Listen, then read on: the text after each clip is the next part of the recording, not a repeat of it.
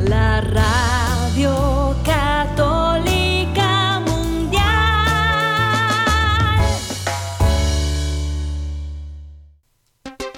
Y ahora en vivo, desde Lima, Perú, EWTN, Radio Católica Mundial, presenta Más que Noticias, un programa informativo que analiza desde una visión de la fe los acontecimientos sociales, políticos y económicos más importantes de Latinoamérica, el Vaticano y el mundo.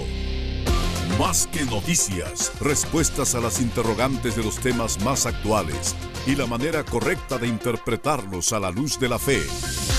Vidas ejemplares, actualidad del Vaticano, defensa de la vida, apologética, doctrina social de la Iglesia, devociones, y mucho más. Esto es Más que Noticias. Comenzamos el programa.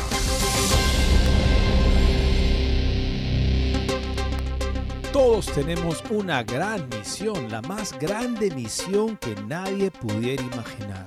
Hacer presente al Señor Jesucristo, el Hijo de Dios, hasta el punto de convertirnos nosotros también en hijos adoptados de Dios hacerlo presente de esa manera, salvándonos. Porque en la medida que nosotros lo hacemos prioridad nuestra, sus prioridades son nuestras prioridades, se hace presente en nosotros, nos salva y salva a nuestro entorno. ¿Qué más pudiéramos ofrecerle a las personas que más amamos que que Cristo brille y sea la prioridad de nuestra vida? Gracias por acompañarnos hoy en Más que Noticias. Los saludamos en su programa a través de las ondas de Radio Católica Mundial. Soy Eddie Rodríguez Morel. Bienvenidos al programa. También recién mi saludo amigos, les habla Guillermo Montezuma. En estos tiempos de confusión eh, hay una crisis muy grande en el mundo, en la iglesia también. No está exenta de vivir un poco lo que ocurre en el mundo. Y bueno, cuando a alguien le preguntan sobre problemas de alguna institución y de cómo salir, siempre es bueno acudir a las reglas, a las constituciones, a aquellos fundamentos que dan cierta cohesión y de cómo se debe proceder a la hora de tener que comenzar a, rehacer las cosas o a reordenarlas. Es por ello que me permito ahora tomar la, la carta de la Constitución Apostólica Sacre Discipline Leyes, con la cual se promulgará el Código de Derecho Canónico, porque hoy día vamos a tocar unos temas que tocan mucho al respecto de esta realidad eh, que es el ordenamiento que tiene la iglesia a Tintra. Dice así Juan Pablo II, quien fue el que escribió este documento de promulgación, nuestro Señor Jesucristo no abolió en absoluto el riquísimo legado de la ley y los profetas que se había ido formando paulatinamente con la historia y la vida del pueblo de Dios en el Antiguo Testamento, sino que la completó Mateo 5:17, de modo que entrar a formar parte de una forma nueva y más elevada de la herencia del Nuevo Testamento. Por tanto, aunque San Pablo al explicar el misterio pascual enseñe que la justificación no procede de las obras, sino de la fe, pues dice así, no excluye con ello la fuerza vinculante del decálogo y niega la importancia del orden disciplinario de la Iglesia, un poco más abajo en este texto que estoy citando de este documento tan importante, dice, el fin del código no es el de suplantar en la vida de la iglesia la fe de los fieles, su gracia, sus carismas, sobre todo su caridad. Por el contrario, el código tiende más bien a generar en la sociedad eclesial un orden que dando la primacía al amor, a la gracia y al carisma, facilita el tiempo su ordenado crecimiento en la vida, tanto en la sociedad eclesial como la de todos de aquellos que le pertenece. Y salto este texto también que me parece importante ahora que lo ponga a cotación. Dice aquí, debe considerarse como un instrumento imprescindible para la observancia del orden debido tanto en la vida individual y social como en la actividad misma de la iglesia. Y finalmente quiero otras par de líneas, amigos, que quiero que sean un poquito marco de, de lo que vamos a tratar, que son temas delicados, importantes. Dice aquí, quisiera Quiera Dios que el gozo y la paz junto con la justicia y la obediencia asistan a este código para que lo que la cabeza ordena se cumpla en el cuerpo. Ordeno que tengan adelante fuerza de ley para toda la iglesia latina. Y en fin, creo que es bastante enriquecedor acudir a este documento de promulgación porque tenemos unas reglas que tenemos que cumplir desde el más alto cargo hasta el último bautizado para poder salir de este em, embrollo en la cual nos encontramos este, y dificultades que están habiendo de desencuentros, porque parece que se quieren solucionar las cosas, como decimos acá, a la rápida, a la criolla, cuando tenemos una serie de elementos que nos van a ayudar a poder salir, pero por supuesto, la santidad ante todo. Y nuestro vaticanista, bueno, este, él regularmente contribuye ahora también este, con su perspectiva sobre diversos temas de iglesia. Edward Penting ha compartido la conferencia que diera hace un par de días, hace cinco días, Monseñor Atanasio Schneider en Cambridge para presentar su libro Credo, Compendio de la Fe Católica a la luz de la crisis actual de la fe. Monseñor Schneider da las razones por las cuales él escribió el libro, que no fue una idea inicialmente suya, sino de personas que le pedían un recurso seguro para poder presentar y defender la fe incluso dentro de un ambiente eclesial donde parece que la fe hoy en día se ha reducido a lo mínimo para que nadie se sienta incómodo con ella, cuando debe justamente llamarnos a morir a la falsedad en nuestra vida para vivir más plenamente en la verdad, la verdad que profesamos como el Verbo Eterno, que ha querido ser conocido en el mundo para salvar a los hombres a través de la predicación de la verdad. Monseñor Sánchez da una serie de referencias muy importantes sobre cómo la misión principal de la iglesia es ser fiel a ese depósito como para poder transmitirlo también hoy. Y tenemos otra nota, amigos, de la brújula cotidiana escrita por Luisela Scrosati sobre el caso del cardenal Berkey. Ya sabemos que hace unas semanas trascendía una información por confirmar que se le quitaría la residencia en Roma y por ende también el estipendio, es decir, el sueldo que recibía pues este asunto parece que está confirmado ya en esta nota que vamos a compartirles. y pues se menciona esta realidad, pero fíjense ustedes que es una realidad que no solamente trasciende a una persona a la cual de pronto se le declara no grata, sino que está de por medio algo más grande. El Luis Crosati tiene pues eh, el, el tino de decir que aquí hay algo más que está detrás en este en esta movida que pareciera una movida política partidaria, pues no, hay algo más que está en juego y que sería la fe. Vamos a contarles qué dice Luisela Scrosati. Y como comentaba Guillermo al inicio de este programa, Bruno Rodríguez Rosado, catedrático de Derecho Civil de la Universidad de Málaga, ha querido pronunciarse sobre cómo lo que está en juego en el caso Gastelueta, de esta persona que había sido absuelta de cualquier inconducta con respecto a un alumno que lo había denunciado. La iglesia había llegado a la conclusión de que no solamente debía dejarse desestimarse esa denuncia, sino que además debería ser reparada la buena fama de este profesor. Hace unos meses, sobre todo las personas expertas en derecho canónico, vieron atónitos que el Papa decía ante este joven que participó del documental Amén Francisco Responde, que él iba a reabrir este caso para esta persona pero no en base a nueva evidencia, nuevas declaraciones, sino simplemente en base a que este, este joven se había manifestado, eh, fin, contrariado por esa decisión de la iglesia. ¿Es eso simplemente algo que deberíamos dejar pasar porque el Papa lo prefiere? ¿O está más bien en juego la naturaleza misma del derecho canónico y los derechos de los fieles que busca salvaguardar? Vamos a ver la perspectiva de un catedrático de derecho en la Universidad de Málaga en España al respecto. Amigos, y todos estamos al tanto de que España, eh, con este gobierno de la matriz comunista que llevó a la ruina en los primeros años de después de la, de la guerra civil española y todo este lío que hubo, pues todavía trasciende porque gobiernan los mismos, son gente de la misma matriz marxista, que como en todos lados ocurre, pues van destruyendo a su paso todo lo que tienen pues eh, hay agitación en España, pero también hay intenciones de gente que quiere orar, que quiere rezar. Tenemos una nota interesante, una entrevista que le hacen a la presidente del Observatorio para la Libertad Religiosa, María García, que nos va a contar este, esta prohibición de rezar el rosario, porque definitivamente es un atentado contra la libertad religiosa.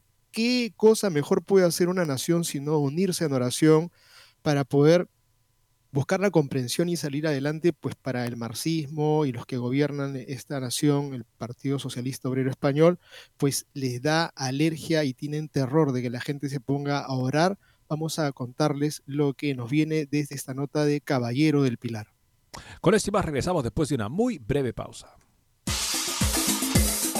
No se muevan de EWTN, Radio Católica Mundial. Enseguida regresamos con Más que Noticias.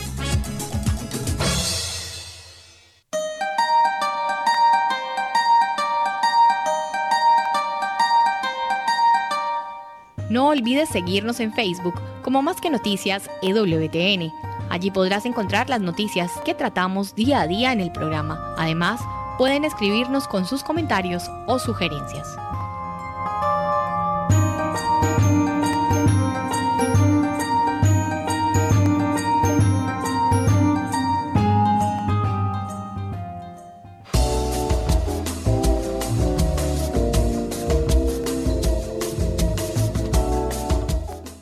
Quieres estar informado de todas las noticias del acontecer de la iglesia y seguir el día a día del Papa Francisco, entra ya a la página web de Así Prensa www.asiprensa.com y podrás estar enterado de todo lo que sucede en la iglesia.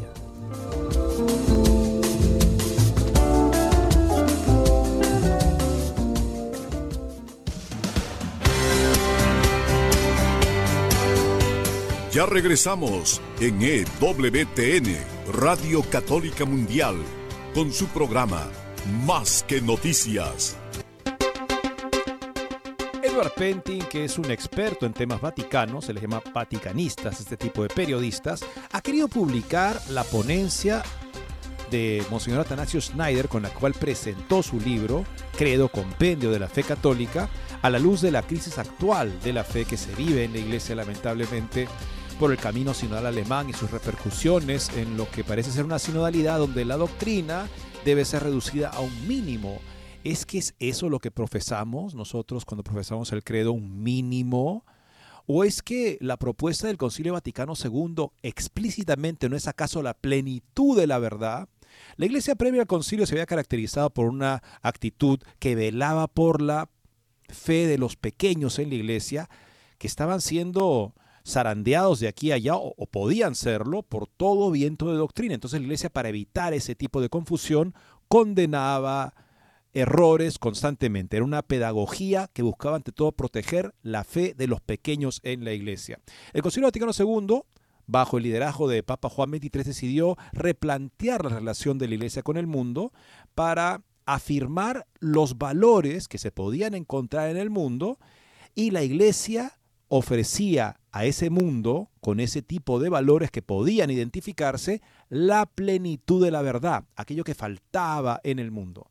Pero la sinodalidad actual no habla de ninguna plenitud de la verdad, sino más bien parece no tenerla presente cuando invita a personas a participar que rechazan la verdad de la iglesia y rechazan su doctrina en aras supuestamente de encontrarse con ellos. Este concepto traiciona la naturaleza misma de la iglesia, que es fidelidad y anuncio del Evangelio. ¿En qué términos? Si vamos a ser fieles al Concilio Vaticano II, la plenitud de la verdad. Monseñor Schneider presentó su libro, eh, Credo, Compendio de la Fe Católica, recientemente este pasado 25 de noviembre en Cambridge y tiene acá una introducción sobre una serie también de textos muy importantes con respecto a la misión de la Iglesia de ser fiel al anuncio del Evangelio. El libro Credo, Compendio de la Fe Católica, escribe Monseñor Schneider, no fue a decir verdad ni idea ni iniciativa mía me vi obligado a escribirlo por petición de valientes fieles laicos católicos, padres de familia. Se trataba pues de una especie de método sinodal, pero con un efecto útil y católico. La idea surgió de los fieles, dirigida a aquellos que en la Iglesia tienen la sagrada y grave tarea de ser maestros de la fe, es decir, de los obispos, y en este caso, dirigida a mí.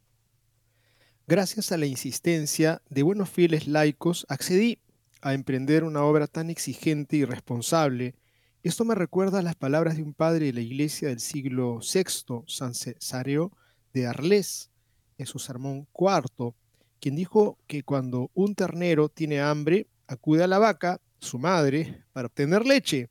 La vaca, sin embargo, no lo da inmediatamente, parece que lo retiene.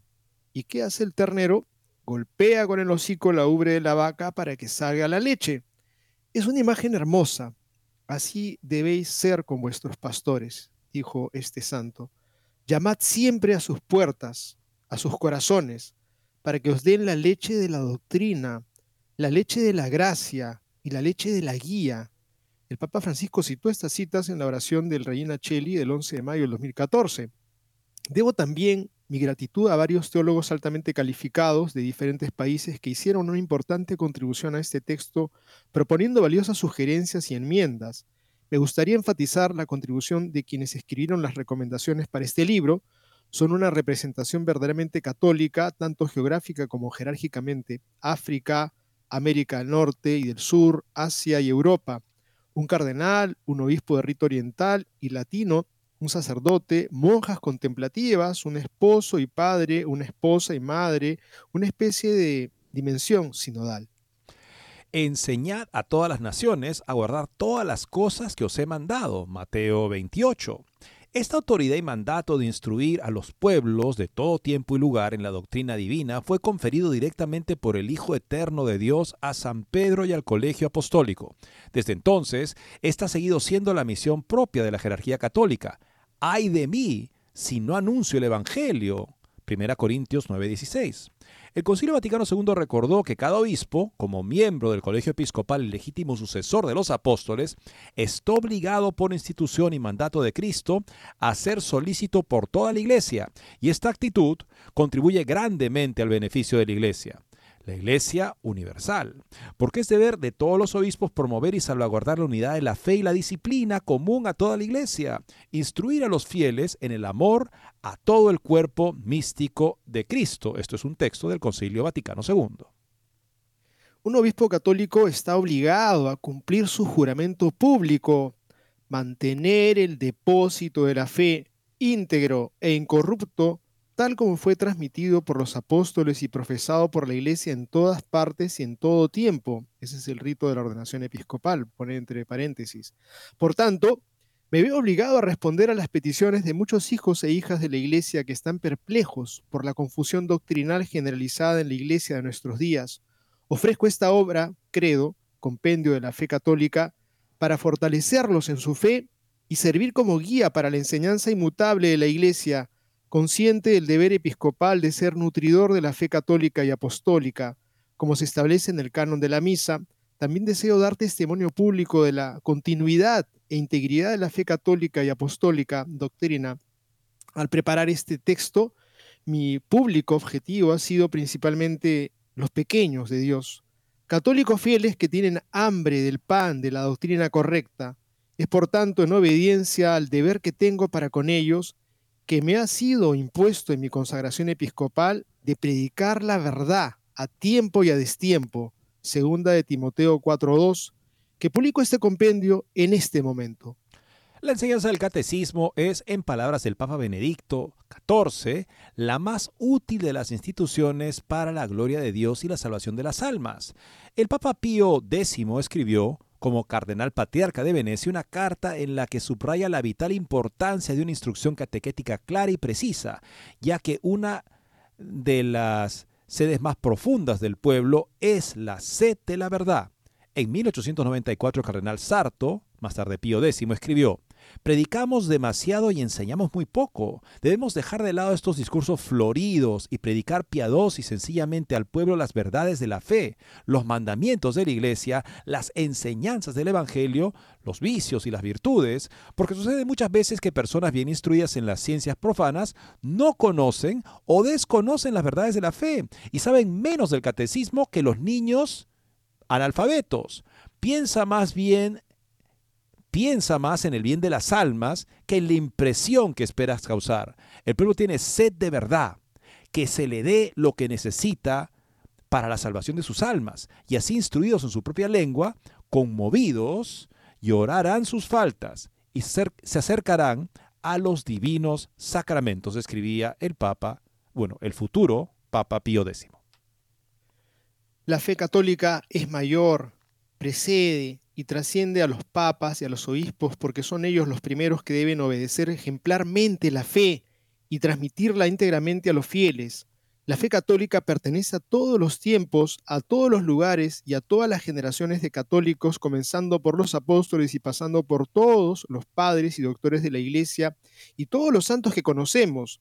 ¿Qué deben hacer los verdaderos católicos si son confundidos o perseguidos incluso dentro de la Iglesia? San Vicente de Lerins, padre de la Iglesia del siglo V, dio pautas útiles a este respecto cuando dijo lo siguiente. Si algún nuevo contagio busca infectar no solo a una parte insignificante de la iglesia, sino a toda la iglesia, entonces os corresponderá aferraros a la antigüedad, que hoy no puede dejarse seducir por ningún fraude de novedad debe consultar e interrogar las opiniones de los antiguos, es decir, de aquellos que aunque viven en diferentes tiempos y lugares, pero continúan en la comunión de la fe de la única Iglesia católica, autoridades reconocidas y aprobadas, y en este y en todo caso debe asegurarse de que ha sido sostenido, escrito, enseñado no solo por una o dos de esas autoridades, sino por todas.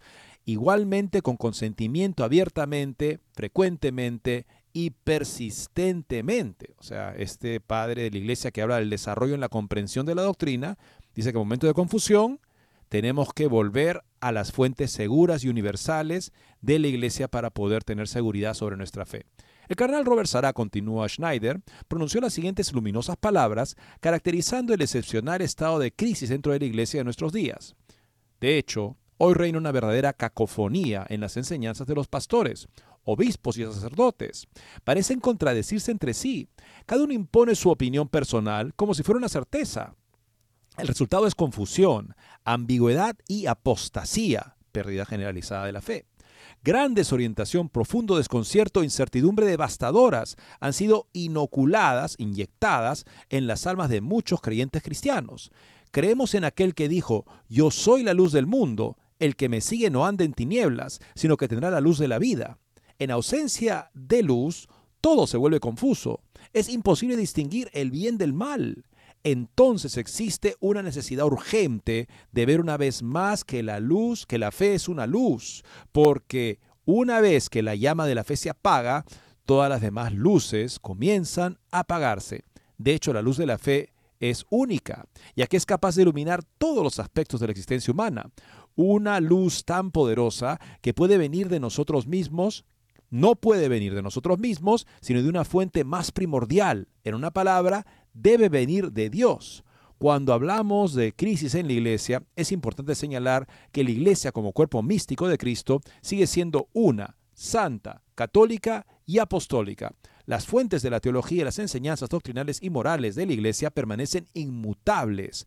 La iglesia, como continuación y extensión de Cristo en el mundo, no está en crisis. Somos nosotros, sus hijos pecadores, los que estamos en crisis.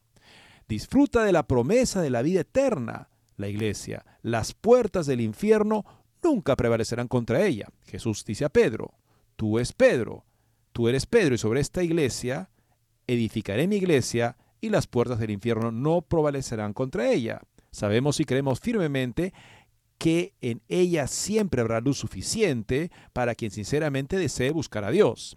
La llamada de San Pablo a Timoteo, su hijo en la fe, nos concierne a todos.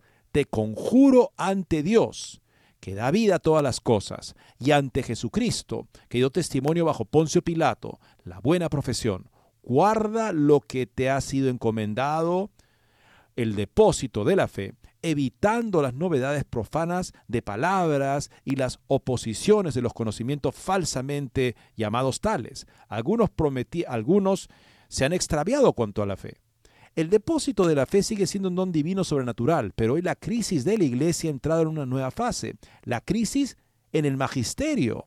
Ciertamente el auténtico magisterio como función sobrenatural del cuerpo místico de Cristo, ejercido y guiado invisiblemente por el Espíritu Santo, no puede estar en crisis. La voz y la acción del Espíritu Santo son constantes y la verdad hacia lo que nos conduce es firme e inmutable.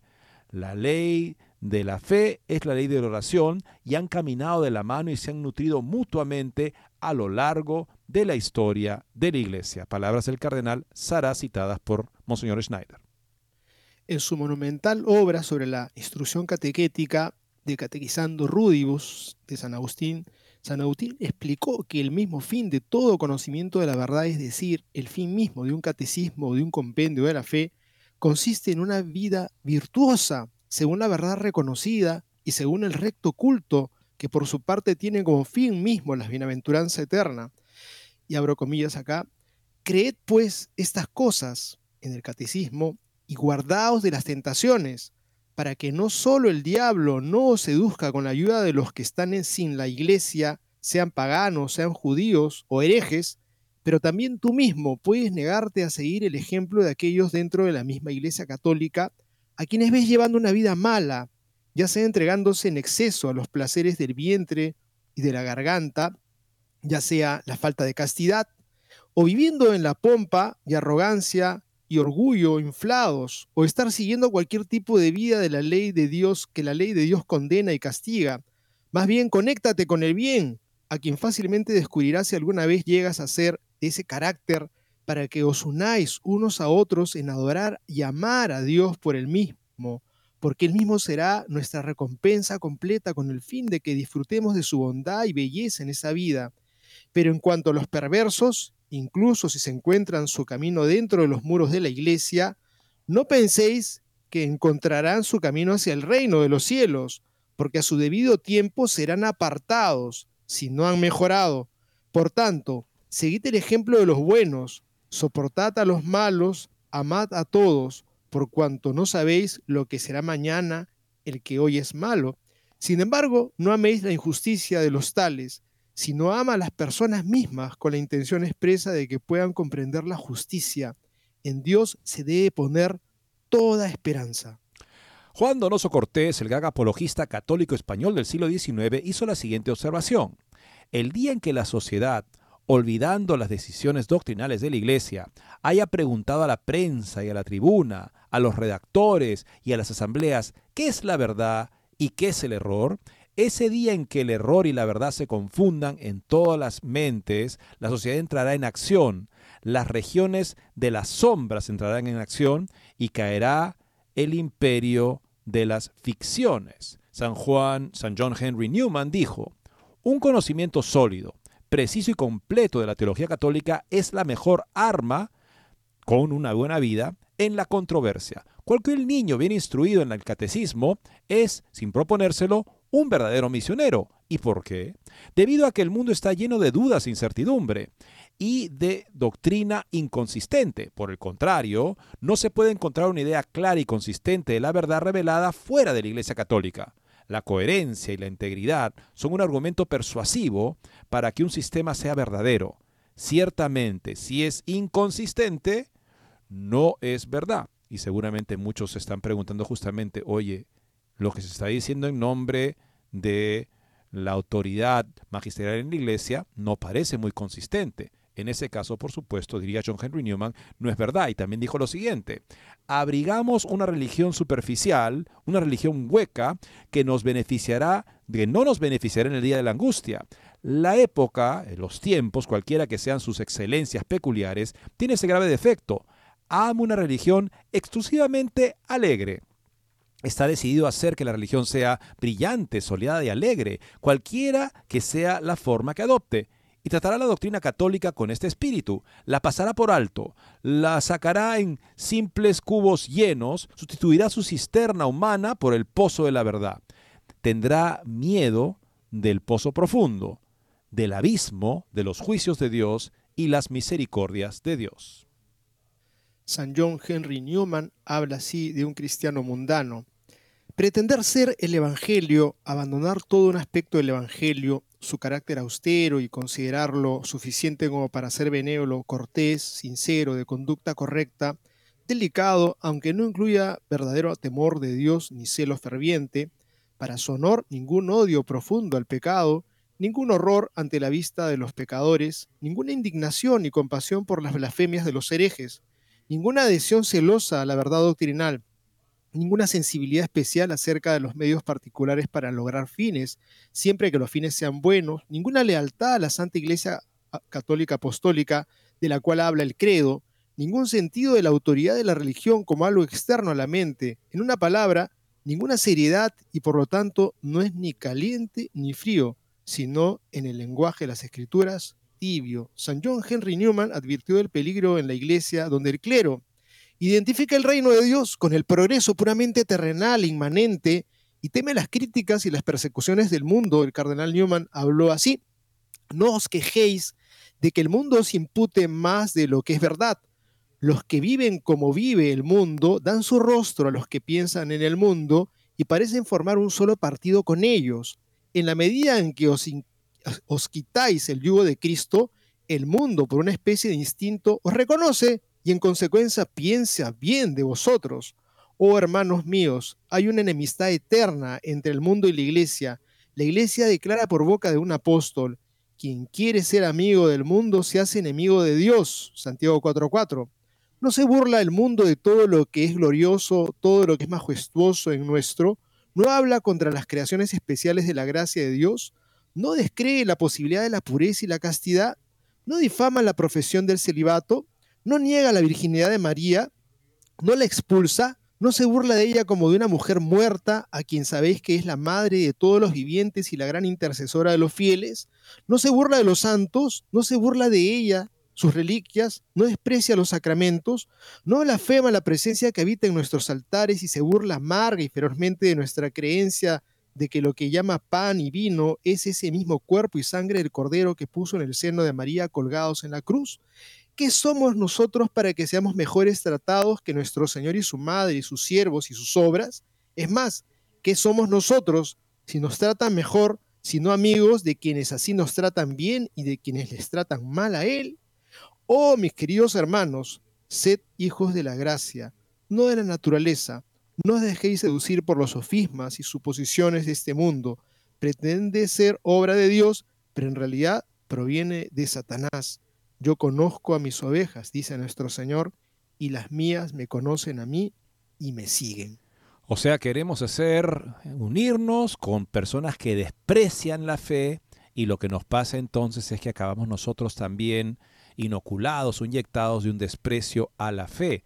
Recapacitemos con quién queremos estar. Queremos evangelizar a todos, pero para eso quiere decir darles la fe no recortarla para caerle bien a nadie, porque entonces no estaríamos con Jesús y sus confesores y sus mártires. Con esta interesante conferencia de Monseñor Schneider regresamos después de esta pausa. No se muevan de EWTN, Radio Católica Mundial. Enseguida regresamos con Más que Noticias.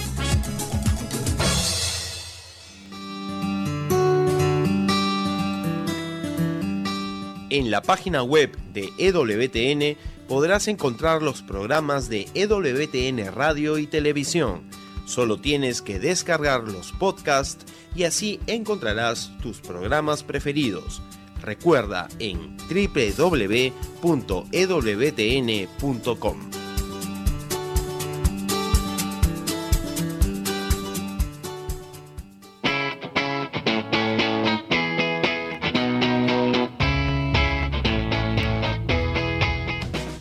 invitamos a que visites la página web de Asiprensa, www.asiprensa.com, donde encontrarás todas las noticias y actualidad de la Iglesia en el mundo. No lo olvides, www.asiprensa.com.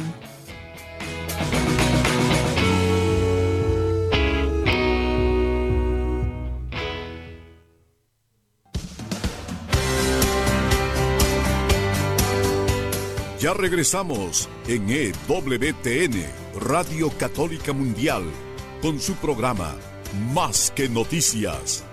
Para comunicarse en vivo con Más que Noticias, nos pueden llamar desde Estados Unidos al teléfono gratuito 1-866-398-6377 y desde cualquier parte del mundo al 205-271-2976.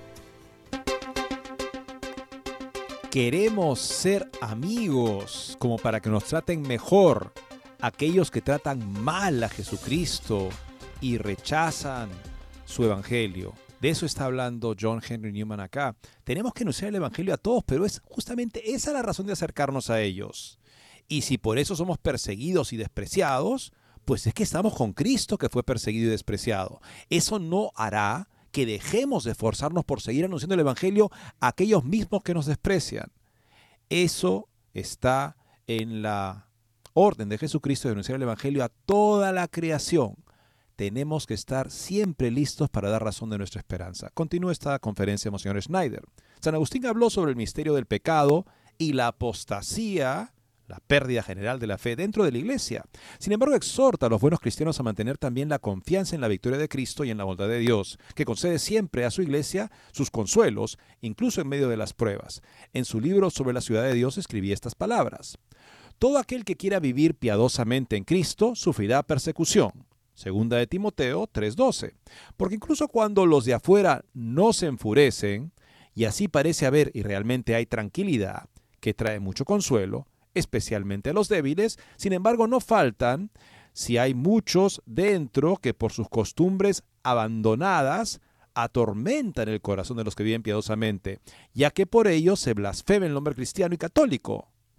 Y cuanto más querido es ese nombre para aquellos que quieren vivir piadosamente en Cristo, más se afligen, porque a través de los malvados, que tienen un lugar dentro de sí, llega a ser menos amado, lo que desean las mentes piadosas, o sea, por la falta de testimonio de muchos cristianos.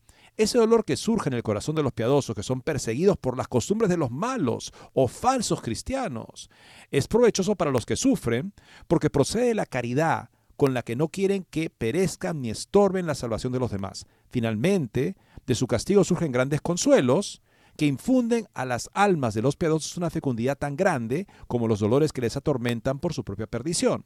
Así en este mundo, en estos días malos, no solo desde el tiempo de la presencia corporal de Cristo y sus apóstoles, sino incluso desde Abel, a quien primero mató su malvado hermano, porque era justo. Y desde entonces hasta el fin del mundo, la iglesia ha peregrinado en medio de persecuciones del mundo y de los consuelos de Dios. O sea, somos perseguidos, pero al ser perseguidos y sufrir por ser fieles a Cristo, damos a los que lo están buscando y podrían estar abiertos a la gracia una ocasión para que vean que Cristo es la verdad en nuestra disposición a sufrir por ellos y esto también nos trae un consuelo real en medio de las persecuciones. Está explicando San, Agustín la vida de las bienaventuranzas en medio de la persecución.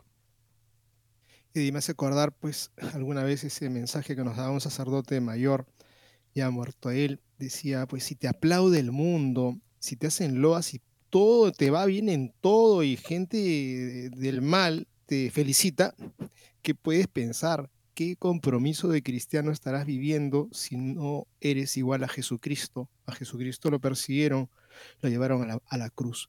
La fe católica, dice el documento que estamos compartiendo, lo de Schneider, la fe católica no puede admitir un cambio, una ruptura, una reinterpretación con un significado distinto del que se había creído y enseñado constantemente durante dos mil años. Hoy en día asistimos a la introducción de algunos cambios y rupturas en la presentación de la verdad en cuanto a doctrina y moral. Para ocultar y enmascarar tales cambios se utilizan expresiones seductoras como cambio de paradigma, hermenéutica de la continuidad, incluso cuando es obvio que los cambios contradicen la creencia y la práctica constante de la Iglesia. En tales situaciones se debe decidir, conozco mi fe católica, no me permitiré confundirme, por esta fe estoy dispuesto a morir. La Iglesia debe cumplir su misión primordial de anunciar la verdad, teniendo en cuenta que siempre será perseguida. San John Henry Newman dijo, la Iglesia de Dios en la tierra se verá muy reducida, como bien podemos imaginar en su número aparente en los tiempos del anticristo, por la abierta deserción de los poderes del mundo. Esta deserción comenzará con una declarada indiferencia hacia cualquier forma particular de cristianismo, bajo el pretexto de la tolerancia universal, cuya tolerancia no procederá de un verdadero espíritu de caridad y tolerancia, sino de un diseño para socavar el cristianismo multiplicando y alentando a los sectarios. La pretendida tolerancia irá mucho más allá de una tolerancia justa, incluso en lo que respecta a las diferentes sectas cristianas, porque los gobiernos fingirán indiferencia hacia todos y darán protección sin preferencia a ninguno. De la tolerancia de las herejías más pestilentes se pasará a la tolerancia del maometanismo, el Islam, del ateísmo y finalmente a una persecución positiva de la verdad del cristianismo. Todos los cristianos meramente nominales abandonarán la profesión de la verdad cuando los poderes del mundo la abandonen. Y creo que este trágico acontecimiento está tipificado por la orden dada a San Juan de medir el templo y el altar y dejar el atrio exterior, iglesias nacionales, cismáticas, herejías, para que los gentiles la pisoteen. La propiedad del clero será saqueada, el culto público insultado y vilipendiado por estos desertores de la fe que una vez profesaron a quienes no se les llama apóstatas porque nunca fueron serios en su profesión. Su profesión no era más que el cumplimiento de la moda y la autoridad pública. En principio siempre fueron lo que ahora parecen ser, gentiles. Cuando se produzca este abandono general de la fe, entonces comenzará el ministerio del silicio de los testigos. No tendrán apoyo de los gobiernos, ni honores, ni emolumentos, ni inmunidades, pero tendrán lo que ningún poder terrenal podrá quitarles, que obtuvieron de Cristo, quien los comisionó para ser sus testigos.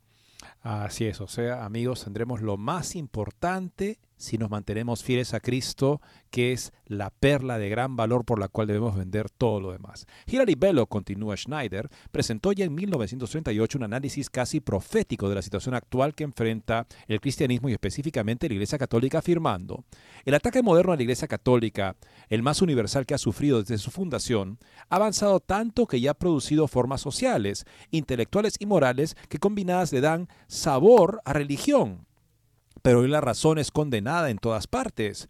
El antiguo proceso de convicción mediante argumentos y pruebas es reemplazado por la afirmación reiterada. Se dice simplemente las cosas sin demostrar que son verdaderas.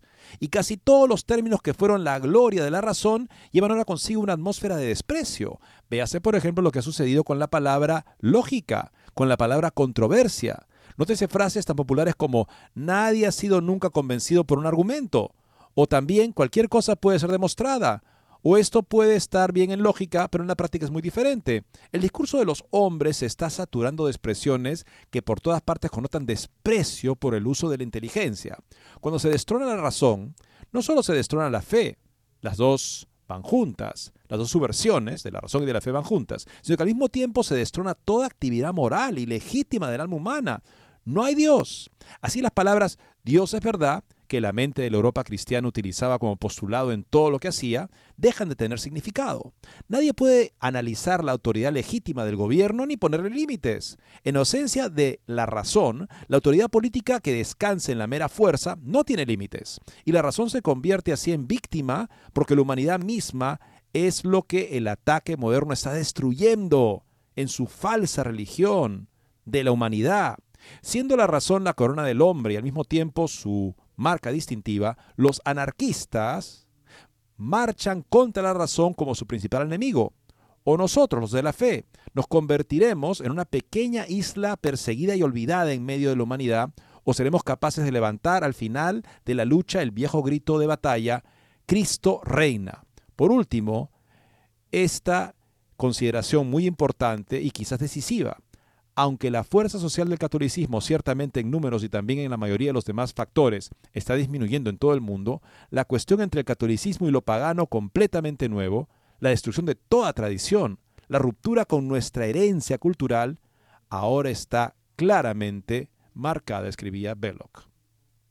Y esta parte final, amigos, con una luz de esperanza, dice así Schneider, Alégrate, oh Virgen María, porque solo tú has destruido todas las herejías en el mundo entero. Estas palabras reza la Santa Madre Iglesia desde hace más de un milenio en el oficio divino y en la misa votiva de la Santísima Virgen María. ¿Por qué la Santísima Virgen María ha destruido todas las herejías? Porque ella creyó que el Hijo de Dios se encarnaría y se haría hombre. La fe cristiana consiste esencialmente en la fe en Cristo, verdadero Dios y verdadero hombre, porque quien cree en la divinidad de Cristo aceptará todo lo que Cristo enseñó. La Santísima Virgen María fue la primera que creyó en la encarnación de Dios y desde entonces esta fe nunca perecerá en la tierra hasta el juicio final. Por la fe de María se estableció en la tierra la verdadera fe. Ella fue la primera que creyó y por eso es la más poderosa para destruir la incredulidad y la herejía. Cuando San Francisco de Sales en el año 1602, después de un largo y duro trabajo, aplastó el protestantismo en la región de Chablot, escribió en el arco de la iglesia de Tonón, la ciudad principal de esa región, las palabras, Alégrate, oh Virgen María, porque solo tú has destruido todas las herejías en el mundo entero. El santo doctor de la Iglesia confesó de manera solemne a la Santísima Virgen María como guardiana de los fundamentos de toda la vida cristiana de la verdadera fe. San Fidel de Sigmaringen dejó a modo de testamento la siguiente afirmación antes de su martirio, exclamando, Oh fe católica, qué sólida, qué fuerte eres, cuán profundamente arraigados, cuán firmemente cimentados sobre una roca sólida. El cielo y la tierra pasarán, pero vosotros nunca podréis pasar. Pidamos humildemente al Señor que nos conceda por intercesión de Nuestra Señora la gracia de poder decir, conozco mi fe católica, no permitiré que me confundan, por esta fe estoy dispuesto a morir. Y el libro de Monseñor Schneider, El Credo, Compendio de la Fe Católica, es una gran herramienta para poder conocer y defender nuestra fe católica en estos tiempos. Veamos ahora, amigos, un testimonio de el primado de la fe entre los cardenales. Es algo desconcertante, se espera también por lo que ha descrito Newman, citado por Schneider, de que en momentos en los que el poder de turno no valora mucho la profesión de la fe o el depósito de la fe, que algunas personas que han sido preparadas para ser personas que mantienen la institución ante todo, incluso antes que el sentido de la institución, que en el caso de la iglesia es la verdad.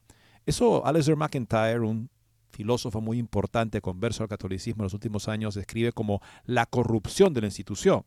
Porque dice, cada institución tiene un bien propio interno en la institución y es en la medida que va realizando y es fiel a ese bien y lo realiza, es que lo conoce mejor y que se justifica toda, toda esa institución. Pero en la medida que consideraciones institucionales como la autoridad, el poder, el dinero, lo que fuera, acaban teniendo más importancia que el objetivo de esa institución, es que está corrompida. Bueno, para no corrompernos, tenemos que nosotros ante todo ser responsables con la verdad del Evangelio. Sea cual sea nuestra posición en la iglesia, diría yo principalmente si uno está llamado a vestir de rojo como signo de su disponibilidad a morir por la fe católica y a soportar la persecución que a veces viene dentro de la iglesia. Luciana Scrosati ha hecho un análisis de lo que está en juego en el caso Burke, del cardenal Burke. Lo que está en juego, escribe esta teóloga italiana, es la fe. Los comentarios internacionales sobre la noticia de que el Papa pretende quitarle casa y sueldo al cardenal Burke se centran en lógicas políticas y partidistas, pero no se trata de eso, sino de la propia naturaleza de la Iglesia. Las voces indiscretas sobre la voluntad del Papa Francisco de castigar al cardenal estadounidense Raymond Leo Burke, quitándole el sueldo y la casa dada en exclusiva por nuestro periódico, ha dado la vuelta al mundo. Algunos han intentado corregir la trayectoria de la noticia. Según una fuente de Reuters, el Papa habría dicho que el cardenal Burke, abro comillas, trabaja contra la Iglesia y contra el papado. Según Associated Press, el Papa acusó a Burke de ser una fuente de desunión y de querer quitarle el sueldo por ser culpable de utilizar privilegios contra la Iglesia. Ayer por la tarde, Austin Ivory hizo pública una confirmación del Papa con quien se puso en contacto directamente. Abro comillas, Burke ha utilizado sus privilegios contra la Iglesia, por lo que le voy a quitar su casa y su sueldo, una expresión elocuente de que la Iglesia es él. El mundo interpreta estos asuntos internos con sus propias categorías, que evidentemente no son las que emanan de la fe, sino las que las de quienes buscan justificar el accionar del Papa, no porque les importe el Papa, sino porque tienen interés en apoyar una agenda para la cual se sirven del Papa. Así uno de los mayores expertos italianos en asuntos vaticanos, Massimo Franco, en el principal diario italiano, el Corriere della Sera, ha presentado el asunto como el resultado inevitable de un enfrentamiento entre el pobre Papa y esa facción de la que se dice el cardenal Berg no es otro que el líder y que en Estados Unidos desde hace años le dirige críticas al Papa que son consideradas excesivas, incluso por los adversarios de Jorge Bergoglio. Máximo Franco, sin embargo, ni siquiera dedica un párrafo a analizar el contenido de estas supuestas críticas excesivas. Mejor, por tanto, utilizar la estrategia de levantar humo, sembrando cizaña y alusiones por aquí y por allá, como cuando Franco afirma que Burke nunca ha desmentido su reputación de ultraconservador hostil al Papa. Evidentemente, Franco ha pasado por alto las innumerables ocasiones en las que el exprefecto de tribunal de la asignatura apostólica ha rechazado cualquier acusación de hostilidad hacia el Papa y ha tratado de dejar claro que una cosa es oponerse a posiciones discutibles e incluso equivocadas del pontífice y otra resentirse contra su persona, o peor aún, contra el ministerio que ha asumido, o como cuando poco después Franco decide apropiarse del registro de las novelas de suspenso. Detrás de Burke, abro comillas, y su guerra cultural, se vislumbra la sombra de personajes e instituciones que consideran a Francisco un peligro. Entre esas sombras está trillada la referencia de Steve Bannon y Donald Trump. Franco sabe que Burke se ha defendido varias veces de esta acusación, pero una leyenda es eterna siempre, así que mejor insistir. Cruces y encuentros a través del Instituto Dignitatis Humanae es la prueba fehaciente del subterfugio entre ambos para frustrar la obra de Francisco. Bueno, este, este Instituto de Dignitatis Humanae, Cardenal Burke rompió con él cuando el señor Bannon manifestó justamente un tipo de cruzada contra el Papa. Burke dijo, yo no tengo nada que ver con eso, yo roto toda relación con ese instituto que parecía inicialmente que buscaba justamente valorar las raíces cristianas de Europa. O sea, eso parece que no es relevante para este experto vaticanista. En otro periódico italiano se leen cosas aún peores. Es el diario Open, la caricatura, la criatura, perdón, de uno de los periodistas televisivos más conocidos, Enrico Metan, Mentana. Nada de Bannon y Trump. La verdadera sombra detrás de Burke es el populista mexicano Eduardo Verástegui, gran amigo personal del nuevo presidente de Argentina, Javier Milei. La prueba aquí está. En los últimos años el carnal Burke, que ha fundado en La Crosse, Wisconsin, un santuario dedicado a Nuestra Señora de Guadalupe, ha recibido varias veces a Verástegui a menudo rezando el rosario con él y participando en conferencias públicas. Sin duda, dice Scrosati irónicamente, actividades subversivas y peligrosas. Por tanto, según Open, el radar de Bergoglio no está en Estados Unidos, sino en ese eje populista entre Centroamérica y Sudamérica, visto como humo a los ojos del Papa Francisco, un hecho que en su opinión contribuiría aún más a poner al cardenal Burke en su punto de mira, teorías que rozan lo cómico, sin embargo, nadie parece haberse molestado en abordar el problema de fondo que ha dicho y ha escrito el cuestionado cardenal estadounidense. Si lo hubieran hecho, habrían tenido más posibilidades de comprender y hacer comprender que lo que está en juego no es la oposición entre alineamientos políticos o corrientes culturales, ni siquiera es el ajuste de cuentas personales, sino que es la propia identidad de la Iglesia y del catolicismo. A Cardenal Burke, al igual que a nosotros en La Brújula, escribe Scrosati, no le importan las etiquetas, sino que le importa la Iglesia Católica, la fe y la fidelidad a Jesucristo. Y cuando se vuelven a cuestionar asuntos sobre los que la Iglesia ya se ha pronunciado de forma definitiva y coherente, un obispo no solo tiene el derecho, sino que tiene el grave deber de ubicarse públicamente para hacer preguntas y aportar claridad, de manera que pueda preservar su alianza con el Señor y transmitirla incorrupta. Recordemos nuevamente la cita que hace Snyder de la responsabilidad del obispo, de ser fiel a la enseñanza de la iglesia desde siempre. Es el juramento que hace al ser consagrado obispo. Que el Papa confirme en la fe o no es irrelevante, es la irrelevante pretensión de Burke, Strickland o.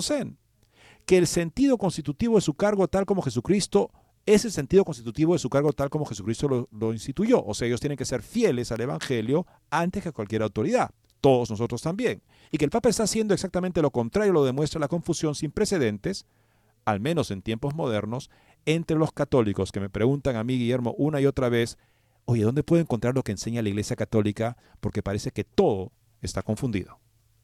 Y, las noticias aparecen todos los días, todos los días en donde aparecen gente que está vestida de clérigo, que está declarando cosas contrarias al Evangelio, cosas contrarias a la enseñanza, y continúan en los cargos de poder, y eso sinceramente es una tragedia porque se sigue difuminando la mentira, el error dentro del mismo eh, interior de nuestra propia iglesia. En efecto, tenemos que orar, amigos.